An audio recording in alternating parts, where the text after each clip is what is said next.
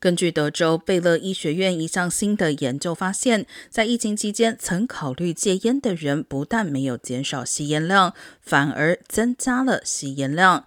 百分之二十八点二的参与者表示，疫情期间吸烟量增加，只有百分之十七点三的人表示减少了吸烟量。不过，也有一半以上的人表示，他们的吸烟量没有变化。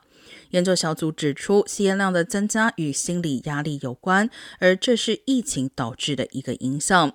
根据 CDC 的数据，美国每年因吸烟导致全国四十八万人死亡。